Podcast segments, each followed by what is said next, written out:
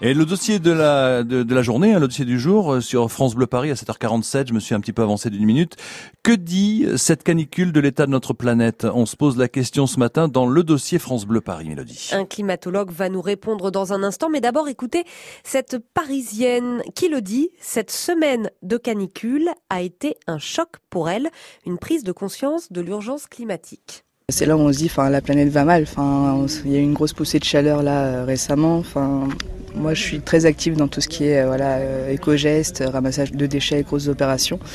Et euh, on en prend vraiment conscience et on se dit, enfin, c'est maintenant qu'il faut agir, quoi. Encore plus, ouais, ça nous a, euh, ça nous a fait un gros spot à se dire, enfin, la planète nous dit, voilà, il faut se réveiller, il faut bouger, il faut agir et euh, bah, d'arrêter de polluer comme on le fait et de prendre un peu plus soin de notre planète parce que c'est pas, c'est pas vivable. Puis c'est tout un écosystème qui est aussi en, en péril.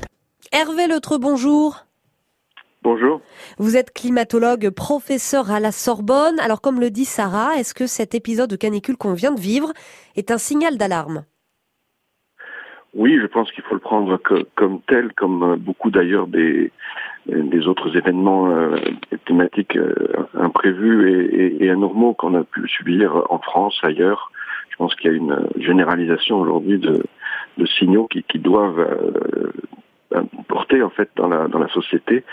Euh, je crois que c'est d'autant plus important que finalement le problème des gaz à effet de serre, c'est un problème qui se déclenche de manière graduelle. On a des, des gaz qui, qui espèce de, de de couronne autour de la planète qui empêche la planète de se, de se refroidir. Ça se passe partout, ça se passe de manière progressive, mais de manière rapidement progressive avec des gaz qui se stockent dans l'atmosphère, qui restent très longtemps. Et souvent, on le voit pas. C'est un système qui, qui fonctionne et qui chemine silencieusement. Donc, en fait, ces, événements un peu euh, exceptionnels, hein, il, y a une, il y a à la fois un, signal graduel et puis des, des événements. Et ce caractère événementiel do, doit aider la prise de conscience, je pense. De manière, c'est sans doute, on a pu voir dans le passé, chaque fois qu'on a pu s'accrocher à des signaux qui sont partiel. Il n'y a pas que ça qui va se passer. Ça va toucher l'agriculture, ça va toucher des tas de domaines. Mais c'est un moment où on peut s'accrocher en fait à, à cette à cette, une chose qui devienne peut-être beaucoup plus évidente. Mais on parle d'événements exceptionnels. Finalement, ça fait quand même quelques années qu'on a des signaux comme ça envoyés de d'épisodes de, de, caniculaires. euh, De, euh, et, et, et c'est juste un signal de plus ou est-ce que la prise de conscience est bel et bien là? Est-ce qu'on en fait assez? Alors ça, on le, on le verra. Ça dépend d'ailleurs pas que que de la France, mais je pense qu'effectivement, on, passe des seuils petit à petit. Et euh, donc, ce qui était au départ des prévisions faites par des modèles numériques qui se qui se voyaient pas clairement, ça a été ensuite des choses qui se voyaient mais qui étaient difficiles à à, à analyser complètement, enfin, l'attribution de, de, des changements à, à la cause anthropique ou cause humaine était encore difficile. Maintenant, on a, on a franchi beaucoup de seuils et je crois que les choses sont, sont beaucoup plus évidentes. Euh, ce qu'il faut, c'est bien voir les quelles sont les actions qu'on doit prendre. Il y a beaucoup d'actions qui sont des actions personnelles. Et puis, il y a aussi euh, un fait, c'est qu'on ne va pas être capable de faire tout ce qu'on aurait pu faire il y a quelques années.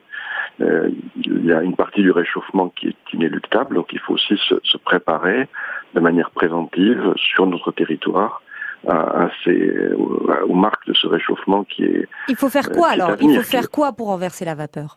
Ben en fait, il y a, y a, beaucoup d'éléments qui sont des éléments de. Il y, y, a à la fois d'avoir un développement euh, sobre, c'est-à-dire un développement sans gaspillage, sans. Alors ça, c'est quelque chose qui peut se faire à, à, à notre portée. Il y a, il y a bien sûr le, le fait de, de faire cela dans un cadre international, parce qu'au-dessus de nous, on a des gaz à effet de serre qui viennent des États-Unis ou, de, la euh, ou de, de, la Chine. Et puis il y a, y a la, la, protection bah, de nos, de nos euh, littoraux, des zones littorales qui risquent d'être submergées, de, des zones de montagne qui sont vulnérables, tout l'aménagement du territoire, euh, l'agriculture, la gestion de l'eau, qui doit être conçu en fonction d'un réchauffement qui va aller en ouais. croissant au fil des, des les deux prochaines décennies sont écrites par les gaz à effet de serre qu'on a déjà émis. Oui, donc encore beaucoup de, de boulot. Hervé L'autre, merci d'avoir été avec nous ce matin sur France Bleu Paris et une belle journée quand même. Très bien, merci à vous aussi. Merci, bonne journée. Il est 7h51 et Mélodie dans le journal de 8h. On parlera de, de l'encadrement des loyers qui fait son grand retour et qui ne s'adresse qu'aux nouveaux locataires. Ce sera notre dossier aussi à 8h15.